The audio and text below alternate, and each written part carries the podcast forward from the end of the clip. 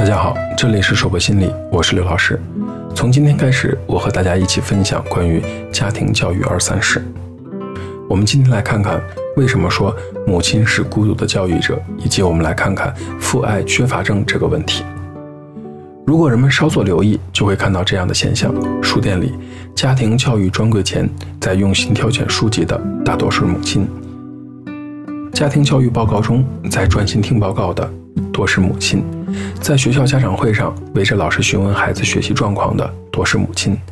在学校大门口放学出来接孩子的也多是母亲。有位专家在近二十年做的一千多场的家庭教育报告中，现场听众的男女比例大多时候是二比八。在家教咨询中，绝大多数是母亲打来电话，满是焦虑地谈起孩子的各种问题。母亲成为了孤独的教育者，母亲教育成为了当前家庭教育的显著特征。为什么会这样呢？因为传统男主外女主内的思想，使得人们这样，使得一些父亲放弃了教育子女的责任。很多人想当然地认为，管孩子是母亲的事情，父亲的主要责任就是挣钱养家，给孩子创造一个好的生长环境，安排好他们人生成长中的大事，为他们撑起一片天。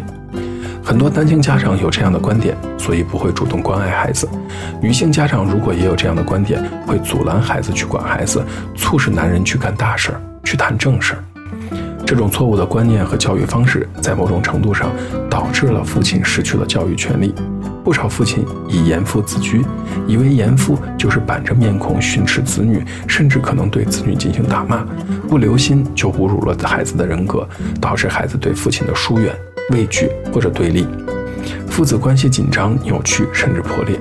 而且在部分的家庭里，一些父亲经常不回家或者很晚回家，母亲就成为了孩子经常接触的单一主体，从母亲那里听到对父亲的评价，因此父亲的形象取决于母亲的塑造。孩子如何看待爸爸这件事情上，妈妈其实扮演了非常重要的角色。在一些家庭中，妻子不尊重丈夫的自立。独立平等的人格和共同管理家庭、教育子女的权利，在子女面前常常有意无意地对丈夫做负面评价，贬损其形象，降低其威信，使得父亲想要教育孩子的时候也无法发挥出积极的作用。其实，父亲教育缺失导致的问题还是很多的。在孩子有生命以后，一些父亲总是用各种各样的理由把抚养和教育的责任推给母亲。在他们眼中的一些人看来，父亲在家庭教育中的缺席无足轻重，因为没有他们的参与，孩子照样可以长大。可是，在孩子的世界里，等于缺少了父爱。对于那些常年出差在外或者只把家当做旅馆的家庭来说，孩子和生活在单亲家庭里没什么两样。前两年网络上不是流行了一个词语叫做“丧偶式家庭”吗？其实，在某种程度上说的就是这样的一件事情。父亲教育的缺失是家庭教育中的隐痛，可能会是孩子一生都无法弥补的缺憾。要知道，父亲在孩子眼里代表着无穷的力量和强大的依靠。父亲角色的弱化和缺失会给孩子带来非常多的不安全感。在童年的时候，孩子大多是带着崇拜的眼神去看父亲的。在小的时候，你问孩子谁是心目中的英雄，绝大多数的孩子都会说：“我爸爸。”在男孩子的幼年或者一辈子，父亲都可能是他心目中的英雄。如果孩子在幼年感受不到父亲的强大可靠性，孩子就会产生不安感。举个例子来说，通常妈妈教育的男孩子会希望男孩子有这样的特点：他希望他的儿子听话、懂事、温柔、善良，不打架、不骂人，讲文明、懂礼貌、体贴、会关心人。他把他认为所有的男性的美好品质赋予了这个孩子。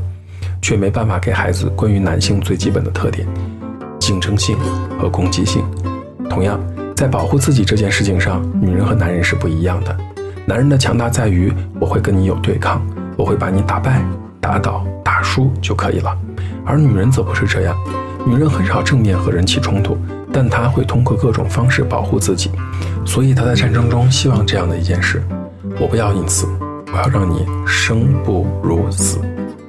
所以才会有这么多的宫斗剧在热播，因为它很撕裂。这个撕裂的过程中，有着内心深深的恐惧。同样，父亲教育的缺失，有可能会使孩子的性格形成缺陷，乃至心理疾患。注意，我用的是有可能。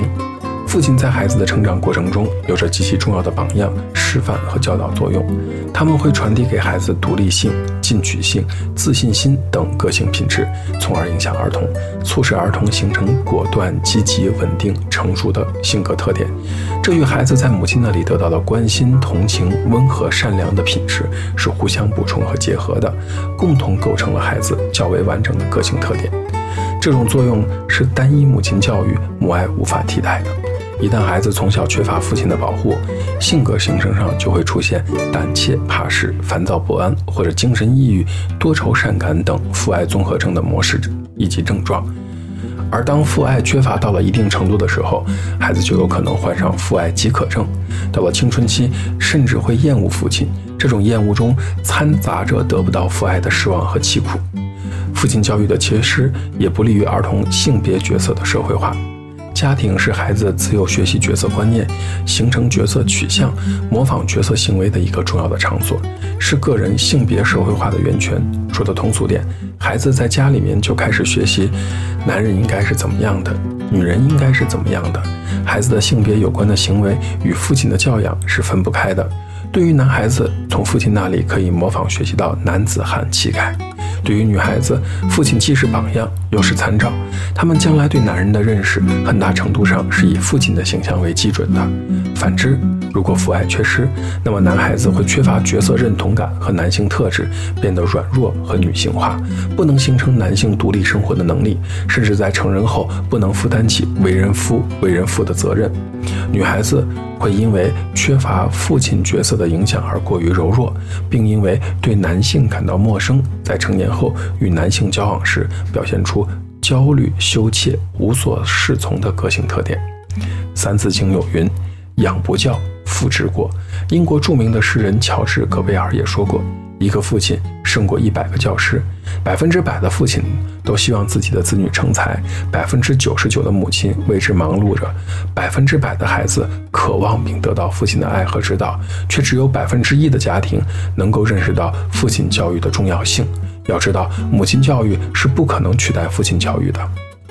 父亲和母亲在关注孩子成长的时候，注视的重点是不一样的。母亲关注的大多是孩子生活和情感上的需要，给予孩子生活上无微不至的照顾和情感上的关怀；而父亲通常则更多的是以理性的方式，从大的方向引导孩子。在具体问题上，父亲大多是给孩子定个大框架，为孩子留下一个较大的自主空间，在促进孩子。知识增长方面，母亲多倾向于在孩子小的时候培养孩子的言语能力以及随后的生活方面的知识。父亲由于知识面广，关注的事情范围广而杂，则多向孩子灌输丰富的地理、历史、哲学、经济等知识。在生活中，父亲多承担家里的车辆、电器、机械、家具等维修和护理工作，也能促使孩子观察、模仿、参与这些操作性很强的活动，培养孩子的动手能力，激发孩子的好奇心和探索精神。这一讲的内容有点多，也可能会让很多人听完了心里会反思。在做这一讲内容的时候，我心里也是忐忑的，因为会涉及到一些尖锐的问题。可是我想告诉每一位在收听我们语音的朋友们，问题也许是尖锐的，但是不是出自恶意。如果能够多一点成长和反思，就是我们这一讲内容最大的意义。这里是说博心理，我是刘老师。虽然我们只是心理学界的一棵小树苗，但是我们努力做到我们的最好，用真诚的态度、客观专业的方式，向每一个愿意关注我们的人分享一切你想知道而我们又恰好了解的心理学知识。请记得，不管你在哪里，世界和我陪伴着你。